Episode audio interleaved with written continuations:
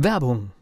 Was passiert, wenn der Chef oder die Chefin eine Auszeit nimmt und die Angestellten auf sich allein gestellt sind? Christian Pukelsheim und Michael Habekorst beschreiben in ihrem Buch Radikal weg die Herausforderungen für Unternehmer und Mitarbeiter, welche Vorbereitung notwendig ist und worauf unbedingt zu achten ist bei einer Auszeit. Radikal weg, wenn der Chef ein Jahr Auszeit nimmt und das Unternehmen dennoch funktioniert. Erschienen im Mentoren Media Verlag www.mentoren-verlag.de der Unternehmer Academy Podcast. Wir machen aus Menschen mit Know-how Unternehmer mit Erfolg. Letzte Woche eine ganz schmale und kurze Folge hier im Unternehmer Academy Podcast, weil wir hatten einen Stand auf dem Founder Summit. Eine wirklich spannende Veranstaltung. Ich habe das sehr genossen. Es war aber auch sehr anstrengend. Und ich habe aber bei dem ein oder anderen Stand massive Versprechen gelesen, wo ich wirklich immer so im Moment zucke. Funktioniert das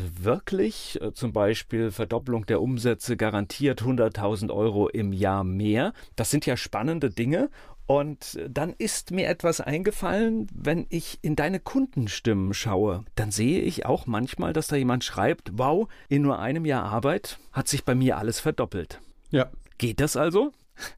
Ja, geht das also? Ich glaube, das ist ganz die Frage, ob das geht. Ich glaube, dass wir uns einig, dass es geht, ganz klar. Die Frage, geht's immer? Und geht's mit jedem? Und kann ich das garantieren? Und wir wollten ja nicht schon wieder eine ewig lange Podcast-Folge machen, deswegen sind wir jetzt schon am Ende. Nein, es geht nicht immer. Okay, dann bis nächste Woche an dieser Stelle. genau.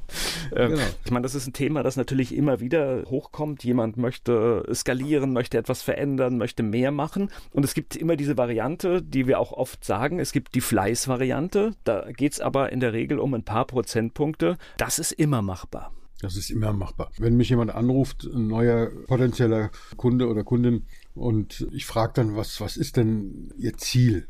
Und je nach Branche ist natürlich unterschiedlich. Es gibt Branchen, die sind mit 5% Marge schon sehr happy. Im Beraterbereich sind 5% Marge, ja, da läuft irgendwas völlig falsch.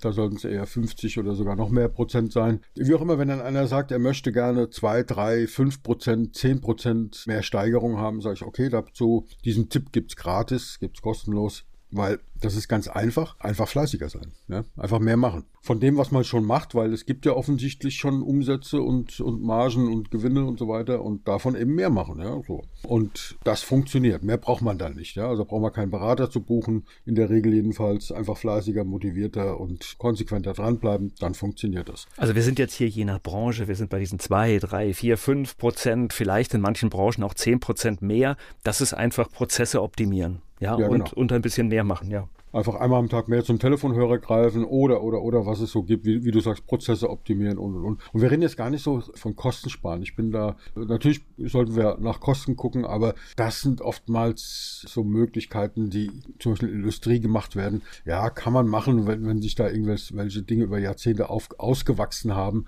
Aber in der Regel macht es mehr Sinn zu gucken, wie kann ich den Umsatz und den Ertrag steigern? Wie kann ich jetzt noch irgendwo was einsparen? Und das geht dann meistens auch auf Kosten der Qualität. Vor allem Dingen, wenn du Mitarbeiter hast, möchte ich mal sagen, du kannst ja manchmal genau. Tools genau. wechseln oder sowas. Aber wenn ich dafür eine Unzufriedenheit steigere, weil ich ein schlechteres oder anderes Tool nehme, das die Mitarbeiter gar nicht wollen, dann ja. muss ich aufpassen, dass diese Ersparnis von, was weiß ich, vielleicht 100 Euro nachher nicht 1000 Euro kostet. Absolut, so ist es.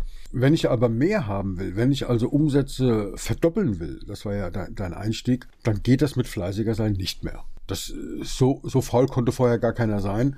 Einen kleinen Sonderfall mal weggenommen bei Gründern, von denen wir ja nicht reden. Bei Gründern ist natürlich was anderes, ja. Wenn du ein Euro Umsatz machst im ersten Monat, also nix, ja, so zufällig ein Euro mal eingezahlt, um zu gucken, ob das Konto funktioniert, dann ist natürlich kein Problem, im zweiten Monat zwei Euro zu machen. Aber das sind natürlich Spitzfindigkeiten und mathematische Sonderfälle, von denen wir jetzt hier nicht reden. Warum reden wir übrigens nicht von Gründern, obwohl wir auf einer, auf einem Founders Summit waren letzte Woche? Naja, weil das Ding heißt Unternehmer Academy Podcast und wir reden hier wirklich über Unternehmer, die etwas unternehmen. Natürlich sind Gründer auch herzlich eingeladen, in die Unternehmerakademie zu kommen und sich diesen Podcast anzuhören. Aber hier geht es ja nicht um mathematische Spitzfindigkeiten. Also Gerade wir beide haben ja zusammen ein aktuelles Beispiel mit dem, mit dem Markus Mix zusammen, unseren Verlag. Ja, im zweiten Jahr ist es halt nicht nur verdoppelt, sondern mehr. Weil natürlich, wenn du in einer starken Wachstumsphase bist, dann sind das Besonderheiten. Die Kunst kommt dann, wenn wir dann irgendwann ein mittelgroßer Verlag sind, ja, das zu halten. Und wenn man dann sagt, hier, ich will bei der sieben- oder achtstelligen Zahl vorne dran mehr haben, dann fängt es an, genau in ja, diese ja. Kategorie zu kommen. Also wir haben ja die letzten beiden Jahre mehr als verdoppelt, wie du sagst, aber das sind halt Wachstumseffekte. Ja? Das, das ist nicht das, wovon wir jetzt reden. Vollkommen richtig. So, und ich war gestern Abend übrigens einem zukünftigen Klienten, also hat auch schon zugesagt und unterschrieben, Essen, Arbeitsessen für ein Vorbereitungsgespräch. Und er hat mich halt auch gefragt, ja, ich würde da schon ganz gerne wirklich das massiv steigern, gerne auch zwei bis dreimal so viel. Und wir haben halt vorher besprochen in dem Vorgespräch, ob das denn überhaupt möglich ist, ob die Potenziale da sind. Und dann haben wir uns das angeguckt und dann haben wir gesehen, okay, wenn sich bestimmte Bedingungen ändern, sind diese Potenziale leicht möglich. Ein Ding, das kennst du bei mir, wenn wir wegkommen von diesen Tagessätzen und Projektgeschäfte machen, dann ist es relativ leicht möglich. Was ist der Unterschied? Bei Tagessätzen ist es so, da gibt es ein paar Limits. Das erste Limit ist natürlich die Anzahl der Tage. Klar, weil du kannst keine 400 Tage pro Jahr verkaufen, wenn das Jahr 365 Tage hat. Wenn du es ganz genau nimmst, kannst du noch nicht mal 365 Tage verkaufen, weil du müsstest ja auch noch ein bisschen schlafen, Urlaub machen, Wochenenden, Privat, Akquise und und und. Also wie viele Tage kann man in der Praxis verkaufen? Naja, also ich sag mal, wenn du 120, 130 Tage als Berater verkaufst, bist du voll ausgelastet. Da fängt deine Familie an zu motzen, kann ich dir garantieren. Das ist die Höchstauslastung. Spricht da jemand aus Erfahrung? oh ja, allerdings. Und das heißt, da ist ein Deckel drauf. Ja? Jetzt kann man sagen, okay, ist ja kein Problem. Dann verkaufe ich eben meine 80 oder 100 Tage und skaliere den Preis, was in der Theorie möglich ist. Aber irgendwann ab irgendeinem Zeitpunkt werden Tagessätze unanständig. Ja, also nehmen wir es mal mit Stundensatz. Du weißt, was, wenn du dein Auto in die Autowerkstatt gibst, dann was kostet da so eine Meisterstunde? Ja, früher haben wir gesagt, naja, die kostet 60 Euro, 70 Euro, D-Mark, früher noch. Heute sind Preise um die 100 Euro, 120 Euro durchaus, ja, kommen durchaus vor. Oder nehmen wir einen Anwalt. Man, früher hat man gesagt, naja, so ein Anwalt mit 200 Euro, 250 Euro, das ist schon ambitioniert. Heute darf der auch mal 300 oder 350 Euro nehmen. Darf der 1500 Euro nehmen? Dürfen hm, ist, glaube ich, die falsche Formulierung. Klar darf er. Wie, aber wie fühlt es sich an? Irgendwann fühlen sich diese exorbitanten Zeitsätze, also Stunden- oder Tagessätze, irgendwann fühlt es sich unanständig an. Ja? Im Trainerbereich, im Speakerbereich, im Beraterbereich sind Tagessätze so um die 2000 Euro, also zwischen, sagen wir mal, im sehr, sehr günstigen Bereich für Einsteiger um die 1000 Euro und im oberen Bereich so, ja, an Max geht so 8.000, 9.000 Euro gibt's auch schon. Seltene Ausnahmen. Das heißt, der Schnitt liegt irgendwo so bei 2.000 Euro, zweieinhalb vielleicht, wenn die Leute erfahren sind und gut sind. Ich weiß nicht, natürlich kriegt Barack Obama, wenn er einen Vortrag hält in Köln, 150.000 Euro für 20 Minuten. Klar. Aber wollen wir davon reden? Ich glaube, das ist eine, so eine extreme Ausnahme, dass das, glaube ich, wegfällt in der Betrachtung, oder? Ja, und ganz ehrlich, wenn ich den Gesamtvorgang anschaue, dann macht auch er nur Zeit gegen Geld, denn er hat dafür viele Lebensjahre als amerikanischer Präsident geopfert. Ja, also das heißt, das ist ja im Prinzip, er hat da einen anstrengenden Job gemacht, der oft 18, 20 Stunden am Tag ist. Du bist nie alleine. Das heißt, er hat ja einen hohen Preis dafür bezahlt, auch zeitlich. Und ja. jetzt holt er halt, sage ich mal, eine große Ernte dafür ein, aber das Prinzip ist schon ähnlich irgendwo ist bei den Tages- und Stundensätzen ein Deckel drauf. Ja, so. Das heißt, irgendwann kriegt man wirklich als normalsterblicher Berater, Trainer, vielleicht sogar Coach, kriegt man da Tagessätze von vier, fünf, sechs, achttausend Euro realisiert. Klar kann man jetzt sagen, na ja, es gibt so Leute wie, keine Ahnung, Martin Limbeck, der erzählt, unter achttausend Euro oder noch mehr komme ich nicht in die Pötte. Oder ein, ein Jörg Löhr, ehemaliger Handballspieler, Weltmeister. Wenn der einen Vortrag hält, bekommt er 10.000 Euro. Ja, er hat aber auch eine Mannschaft im Hintergrund, die das Ganze organisiert. Keine Handballmannschaft, aber ähnlich groß, ja, irgendwie 12 oder 13 Leute. Er reist von Vortrag zu Vortrag mit drei Leuten im Gepäck. Ja. Einer packt das Gepäck aus, einer ein. Dann hat er zwei Leute für die Techniken, für die Präsentation, die, die das alles vorbereiten. Also kurz gesagt, er dreht ein Riesenrad. Ja. Nebenbei bemerkt, ich wollte nicht tauschen mit diesem Raddrehenden. Und klar, es ist viel Geld. Der liefert auch, muss man dazu sagen. Macht tolle Vorträge. Aber es ist eine Menge, Menge Geld. So ein reden wir wirklich von, von diesen High-End-Levels, wo wir dann immer noch Klammer auf sagen können, bekommen die das tatsächlich jedes Mal oder sagen die, dass das der Preis ist? Was steht in der Preisliste und was sind die Preise, die tatsächlich bezahlt werden? Ich weiß also bei, bei vielen, dass dort auch Deals gemacht werden. Ja, wir haben einen Verlag, dass man sagt, guck mal, du zahlst dann eben, wenn dir die 8000 so viel sind, zahlst du nur 4000, aber jeder deiner Teilnehmer kriegt ein Buch oder sowas. Ja, solche Deals werden ja auch gemacht. Ganz, ganz, ganz spannend, was du jetzt gerade gesagt hast. Du gibst natürlich ein Beispiel, wenn ich ein ganzes Team um mich herum habe, dann relativiert sich natürlich vielleicht das 10.000 Euro Honorar natürlich gravierend und vielleicht verdient der ein oder andere oder hat eine bessere Marge, der zweieinhalb für den Vortrag bekommt und alleine ist. Absolut. Dieses Wort, was du eben gesagt hast, relativieren, das ist ganz, ganz wichtig. Also in, in welchem Kontext ist das genommen? Wie oft kommt das vor? Welches Rad muss ich dazu drehen? Und, und, und. Das sind also erstmal so Grundbedingungen. Aber irgendwo sind wir uns einig, das sind Grenzen gesetzt. Ja? Und wie kommen wir aus diesen Grenzen raus, ohne jetzt, sagen wir mal, High-End-Level zwar gut zu sein, sogar sehr gut zu sein, aber jetzt nicht irgendwie diese einprozentigen Celebrity-Boni da zu haben. Naja, indem ich halt weg von diesem Zeit gegen Geld komme, da haben wir ja schon oft drüber gesprochen, und in dieses Projektgeschäft reinkomme, indem ich sage, wir rechnen mal aus, was für einen Wert hat denn das, was ich dort lehre, berate, erkläre, beibringe und so weiter.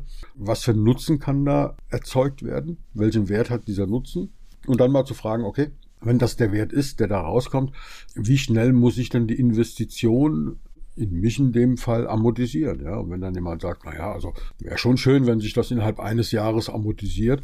Und dann sieht man schon, okay, wenn ich es schaffe, einen vernünftigen Wert zu generieren und ich von der Amortisationszeit meinetwegen von einem Jahr ausgehe oder vielleicht sogar nur von einem halben Jahr, dann komme ich dort einfach auf Bereiche, die deutlich höher sind, ja, die wirklich Spaß machen. So, und jetzt kommen wir zurück zu der Frage, ist das immer möglich? Diese, wir sind ja ausgegangen von dieser Verdoppelung. Ja? In der Theorie, ja, ist es möglich. In der Praxis sind einige Dinge, die man im Vorrein klären kann und muss und die ich auch immer kläre mit meinen Klienten und Klientinnen und Dinge, die sich im Nachhinein ergeben. Fangen wir mit den Dingen an, die im Voraus sich darstellen. Bringt jemand das Potenzial mit? Also kann er mit dem, was er tut, solche Nutzen generieren, um solche Honorare aufzurufen? Ja, wenn du zwar eine Dienstleistung hast zum Beispiel, wo jemand sagt, ja, es ist nice to have, ist schön, das ist wirklich, macht Spaß, ist, ist toll. Also die Stimmung ist jetzt auch deutlich besser, aber wenn es nicht messbar ist, was dabei rauskommt, dann wird das schwierig. Ja? Dann kannst du natürlich Zeit gegen Geld äh, tauschen gegen Wert gegen Geld. Aber wenn der Wert nicht messbar ist und, und nicht erkennbar ist, nicht fühlbar ist und auch tatsächlich in der, in, im faktischen Umfeld nicht erreicht wird, tja, hm, dann hast du unter Umständen weniger wie vorher. Naja, man ja. muss jetzt auch ehrlich sein, je größer zum Beispiel Organisationen werden, für die man tätig ist, umso wichtiger wird der Faktor der Messbarkeit. Ja, absolut. Ja. Da müssen wir unbedingt mal eine Folge nochmal draus machen. Da haben wir zwar schon mal drüber geredet, aber nicht in der Ausführlichkeit, dass wir sagen, wie geht denn so ein Angebot? Wie funktioniert das? Und was sind, können denn solche Messfaktoren sein? Das ist ganz, ganz wichtig. Vollkommen richtig, Volker, dass je größer und je professioneller das entsprechende Unternehmen ist, desto wichtiger werden diese Faktoren, diese Messfaktoren. Und noch, und dann kommen wir davon aber weg, weil sonst verirren wir uns hier in, in einem zweiten Thema. Es ist natürlich, je größer die Organisation ist, um oftmals kann man mit kleinen Stellschrauben was Gigantisches erreichen. Ganz genau. Und das ist ja genau das, was ich meine. Vollkommen richtig, weil das ist ja das, wo wir diesen Hebel nutzen können. Ja, wer war das? War das Archimedes, der gesagt hat, gib mir einen Hebel, der lang genug ist und ich heb die Welt aus den Angeln. Ja, das ist eben, sieht aus wie eine Kleinigkeit, aber wenn das eben in unserem Beispiel, was wir schon mal hatten, 80.000 Verkäufer Server weltweit ausführen, diesen kleinen Hebel, dann hast du halt eine Kleinigkeit mal 80.000 und das ist dann schon ganz nett, ja. Monat für Monat, Woche für Woche und so. Das sind ganz, ganz wichtige Dinge, die im Vorfeld abgeklärt werden müssen. Ist das Potenzial vorhanden? Bist du bereit dazu? Hast du Angst vor den großen Zahlen und so weiter? Das sind alles Dinge, die man im Vorfeld abklären kann. So, jetzt gehen wir mal von aus, du bringst die Voraussetzungen mit, das Potenzial ist da.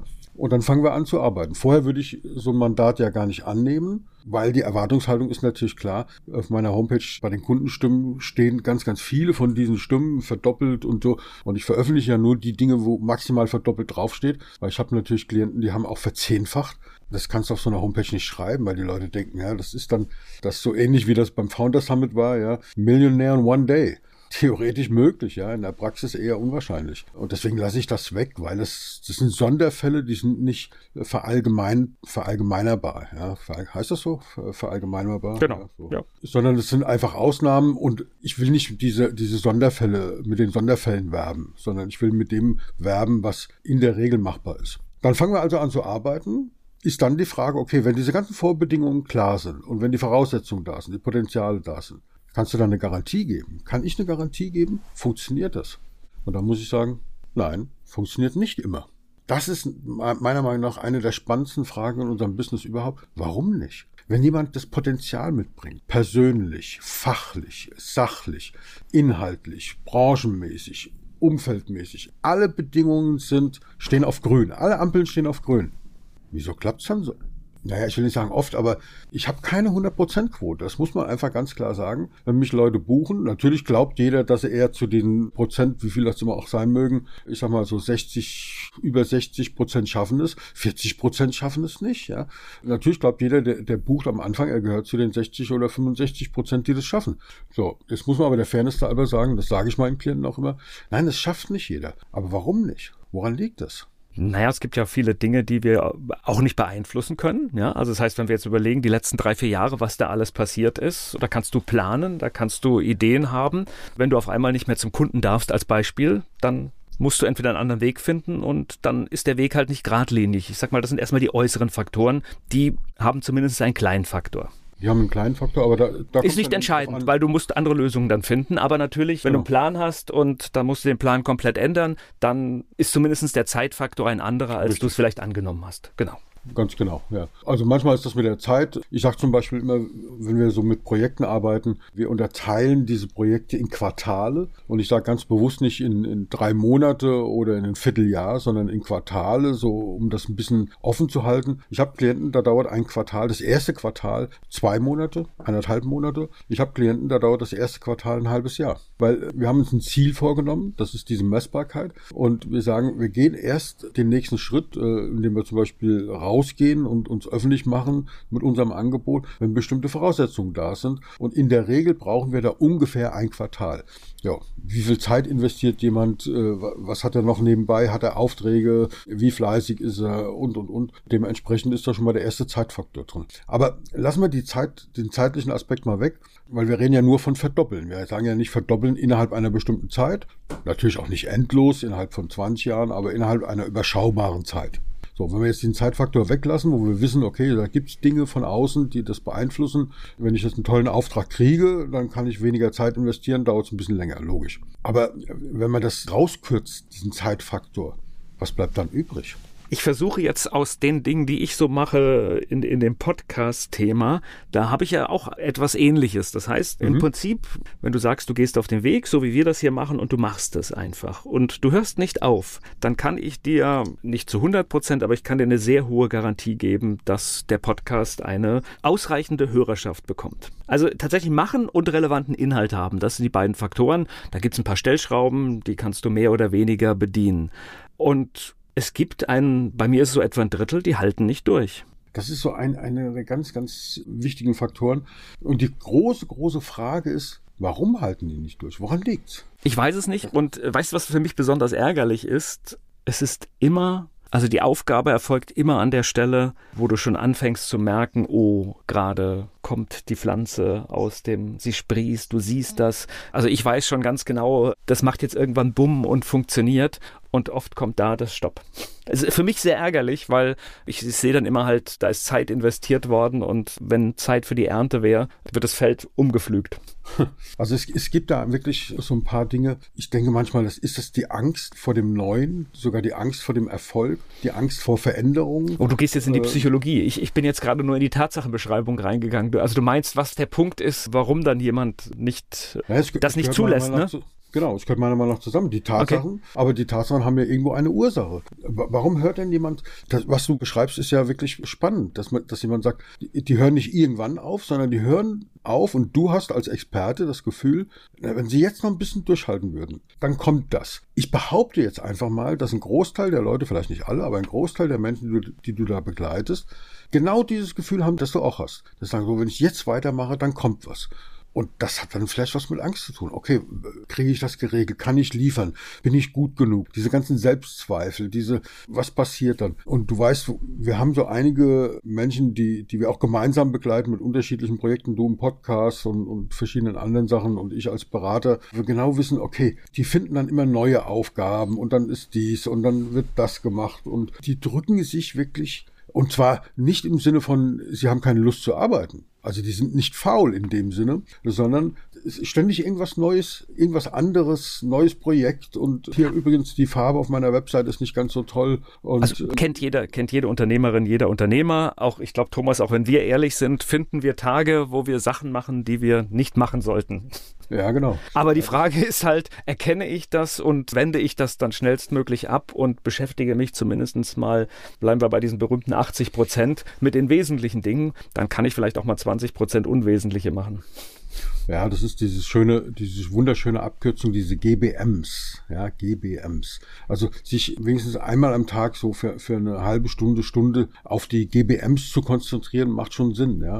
Und jetzt haben wir einen schönen Cliffhanger gemacht, was sind GBMs? Das sind das sind gewinnbringende Maßnahmen. Machst du irgendwas? Hat, hatte ich schon mal, ich, ich hatte schon mal erzählt, ne? Das ist äh, aus Fisch meine 5, die tägliche 5. Ich habe auch, mhm. wenn ich einen Schrank aufmache, da hängt zum Beispiel eine 5, damit ich es nicht vergesse. Äh, fünf Dinge machen, die ein Geschäft bringen am Tag. Ja, cool. Das ist, um das mal zu sagen, das ist ganz schlicht. Das ist ein Angebot rausgeben, das ist ein Buch irgendwo hinschicken, das ist ein Anruf machen, das ist einfach, uh, was weiß ich, zehn potenzielle Adressen auf die Akquiseliste setzen, ja. Das sind keine großartigen Sachen, aber jeden Tag fünf dieser Kleinigkeiten, das macht was im Jahr.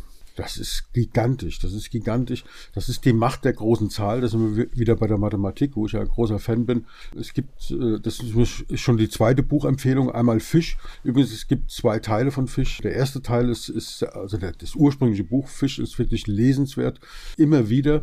Aber es gibt in Deutsch ein tolles, auch als Hörbuch, habe ich gerade letztens wieder gehört, zum wiederholten Mal eine Ergänzungsfolge, wo praktische Beispiele genannt werden, wie man das umsetzt. Sensationell. Also wirklich eine, eine tolle Buchempfehlung. Und natürlich auch diese 1%-Geschichte. Ne? Wenn man sein Business jeden Tag nur um 1% verbessert, und jetzt sind wir beim Verdoppeln, dann bist du nach 100 Tagen doppelt so gut. Nach 100 Tagen. Ja? Das heißt, nach einem Dritteljahr. Irre. Ja, irre. Und das ist, und wenn du jeden Tag fünf Sachen machst, ich glaube, dass das mehr wie ein Prozent ausmacht. Auf Dauer auf alle Fälle. Das ist eine Kleinigkeit, vor allen Dingen Kleinigkeiten. Das heißt, es müssen Dinge sein, die ich jeden Tag leisten kann. Das mhm. ist ganz wichtig, weil sonst funktioniert es nicht. Aber jeder hat in seinem Unternehmen diese Kleinigkeiten, die er jeden Tag machen kann. Also das, das heißt, um das zusammenzufassen, kann ich es garantieren? Nein, kann ich nicht. Aber kannst du als, als Klient, als Klientin was dazu beitragen? Ja. Und zwar nicht, indem du mit Gewalt da irgendwie wie so eine Art Marathon, was immer als, als Metapher dann hergerufen wird, so von wegen, da komm noch einen Meter und streng dich an und so. Nein, es ist nicht anstrengend. Es ist eine Form der Kontinuität. Was du sagst mit den fünf aus Fisch, das ist genial. Kleinigkeiten, leichte Dinge. Wir sind äh, tatsächlich, das ist für, für mich etwas, was ich in den letzten Monaten entdeckt habe. Es geht auch um die Leichtigkeit. Weil das ist alles schon schwer genug und deswegen musst du schauen, dass dein unternehmerischer Alltag eine große Leichtigkeit hat. Und dass du dir nicht diese Alibis holst und sagst, ich mache jetzt was anderes, ich mache jetzt hier etwas, was nicht bringt. Hol dir diese GBMs auf den Schirm, schreib dir eine 5 in den Schrank rein, wenn, wenn du morgens die Tür aufmachst, dass du das siehst. Das sind eigentlich die Tipps, die wir geben können. Und dann kriegen wir diese, diese Rate auch gesteigert. Also die, die 60, 70 Prozent, die das schaffen mit mir, die sind nicht besser wie die 30 Prozent, die es nicht schaffen sondern die haben einfach diese Dinge drauf. Die machen das leicht, die nehmen das leicht, machen sich nicht so viel Gedanken, haben wenig Selbstzweifel. Die sagen, ja, ich mache halt jeden Tag so viel ich kann. Fünf Sachen, Kleinigkeiten, dort anrufen, dort anrufen, das Geheimnis der großen Zahl und äh, dann funktioniert das auch. Ja? Dann klappt es auch mit dem Nachbarn. So ähnlich war das doch, oder? Genauso war das, ja. ja, ich muss sagen, ich kenne ganz viele Leute, die machen täglich einen, einen deutlich besseren Job als ich. Die haben eine Gabe, das Wesentliche und das Unwesentliche noch besser zu trennen. Und das ist schon auch, äh, gehört auch zu diesen Hebeln, ja, dass du wirklich sagst, ich, ich mache die wesentlichen Dinge, die für mein Business wichtig sind und die unwesentlichen delegiere ich oder gibt auch eine Menge, die man lassen kann. Ja, da krampft sich bei mir innerlich so ein bisschen was zusammen, weil wenn ich an unsere Gespräche denke, die sind auch nicht immer effizient. Aber will ich darauf verzichten? Ich glaube nicht, weil ich glaube, dass es. Hm. Ich bin aber auch nicht, ich bin, ich bin jetzt nicht bei den Kreativgeschichten, wo du sagst, du sitzt beim Kaffee zusammen und während du über private Dinge redest, kommt die Revolution, wie du mhm. vielleicht einen Prozess machst. Ich bin bei diesen Dingen, dass, ich sag mal, ein Unternehmer sollte, jetzt gucke ich uns beide ganz böse an, nicht, nicht sein Mailing selbst eintüten und solche Geschichten halt. Es gibt Sachen, da ist uns unsere Zeit zu wertvoll dafür. Ja, ja. Ja, gut, das ist. Trotzdem erwischen wir uns immer wieder dabei. Also bin ich auch ehrlich, dann sage ich einfach, ach komm, das sind doch jetzt nur 100 Briefe, dann mache ich das schnell selbst. Aber normalerweise sollte ich es einfach irgendwo hinstellen und dann wird es einen Tag später gemacht. Ja, das ist richtig. Aber was ich meine ist, also nicht aber, sondern du hast natürlich vollkommen recht. Ich meine nur, dass es vollkommen reicht, diese fünf Dinge am Tag zu tun. Wir müssen, weil viele haben eben auch, und ich glaube, ich gehöre dazu, ich wollte kein Leben, kein Arbeitsleben leben, wo alles so perfekt und nur noch auf, auf Optimierung und, und Effizienz ausgelegt ist und so und ich keinen Freiraum mehr haben, mehr, auch ein privates Gespräch, auch wenn es nicht kreativ ist, einfach mal ein bisschen dumm gequatscht, ja, so, das darf auch sein und ich glaube, das gehört auch dazu. Wichtig ist, dass wir bei diesen fünf Dingen bleiben, mit den GBMs, dass ich sage, okay, habe ich heute meine fünf GBMs erledigt, äh, komm, setz dich nochmal dran, mach das, ja. Und dann ist auch diese Leichtigkeit da, ja. Also es geht immer die, die Frage, wo will jemand hin? Ich weiß nicht, ob ein Elon Musk oder ein wer auch immer du da als, als Beispiel jetzt zitierst von, von den mega reichen Leuten, ob die sich solche Zeiten gönnen.